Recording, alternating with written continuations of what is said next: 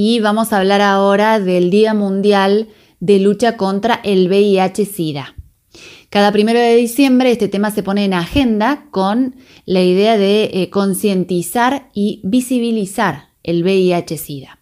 Conversamos hace un ratito con el presidente de la Fundación Rosas de Córdoba, el doctor eh, Marcos Marino, él es médico infectólogo, y nos va a contar un poquito acerca de cuál es el panorama en nuestra provincia, la cantidad de casos, cómo se lleva, cómo se transita una vida con VIH-Sida y sobre el final las actividades previstas para hoy. Escuchamos lo que nos dijo.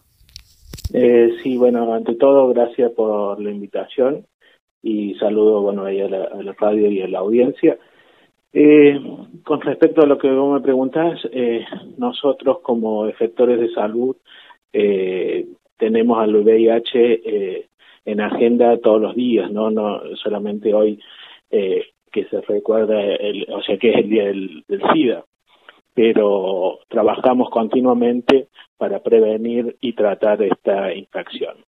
En Córdoba hay aproximadamente 13.500 eh, casos de, de VIH eh, diagnosticados desde que empezó la pandemia.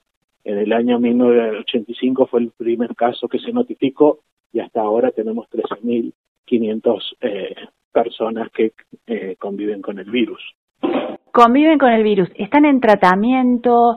Esto es algo que, que con el transcurso de los años fuimos aprendiendo, ¿no? Que se podía convivir y que una de las dificultades en todo caso es el acceso a la salud. ¿Cómo estamos en ese sentido? Eh, estamos bastante bien. Eh, mira, en Córdoba se, se detecta aproximadamente entre 500 y 600 personas por año eh, con la infección del, VIH. Esto quiere decir que dos personas por día son eh, diagnosticadas, ¿no? Eh, en la provincia de Córdoba con el virus. Como vos dijiste, las personas eh, que conviven con el virus eh, hoy tienen una buena calidad de vida, un buen acceso al tratamiento, eh, todo esto, bueno, eh, gracias a las, a las políticas de salud implementadas. Si bien transcurrió esta maldita pandemia donde ha trazado algunas cosas, pero en sí se, ha, se ha mejorado en algunos aspectos la, las tasas de incidencia, eh, ha disminuido la cantidad de casos eh, por 100.000 habitantes y eso habla bien, eh, digamos, del, del, sistema de salud, pero ante todo de poder visibilizar y, y disminuir el estigma y, los prejuicios que hay sobre la infección, ¿no?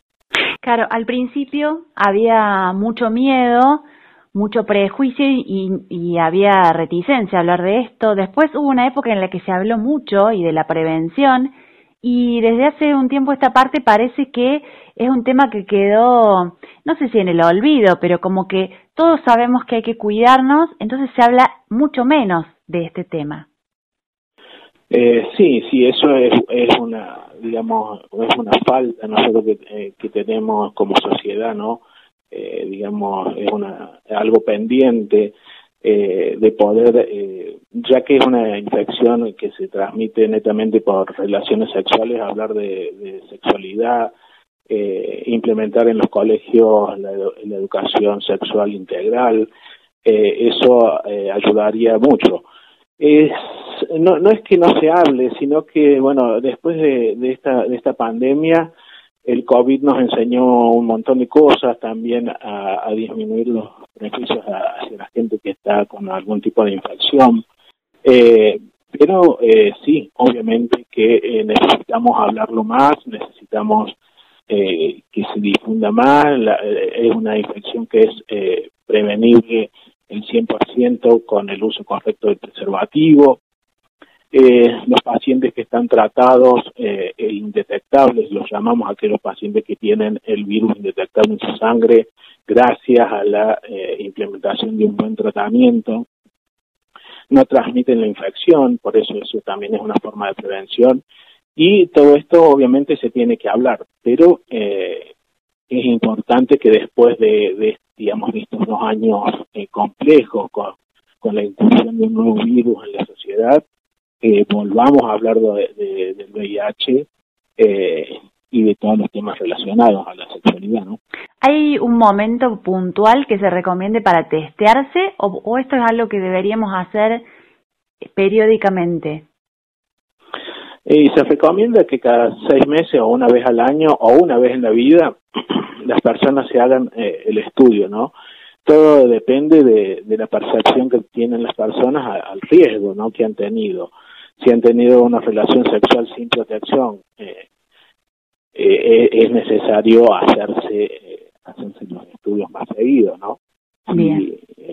si no ha tenido situaciones de riesgo, bueno, y obviamente toda persona adulta eh, tiene, tiene derecho a solicitarlo y también desde la parte asistencial o médica, en toda consulta ofrecerle al, al, paciente hacerse los análisis como, como una rutina. Nosotros pretendemos que el análisis del VIH sea como pedir un análisis de glucemia a los pacientes.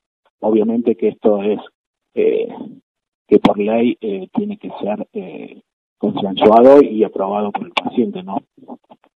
Claro.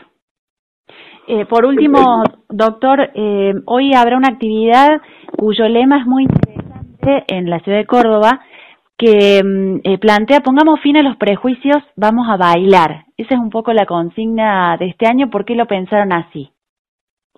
Sí, eso nace desde Fundación Rosas, una organización sin fines de lucro que está destinada a la asistencia, la prevención y el tratamiento de personas con todas las infecciones de transmisión eh, sexual y infecciones en sí, y más eh, acentuado en la prevención del VIH, ¿no? Porque creemos que es, eh, como decíamos, un tema importante. Y venimos trabajando hace 10 años en esta ONG y creemos que desde la parte artística o desde la parte cultural también se puede llegar a las personas y quizás un poco mejor que desde otra parte informativa, ¿no? Entonces, este año es eh, una, eh, una, actividad eh, para bailar o para, para expresar este arte, ¿no?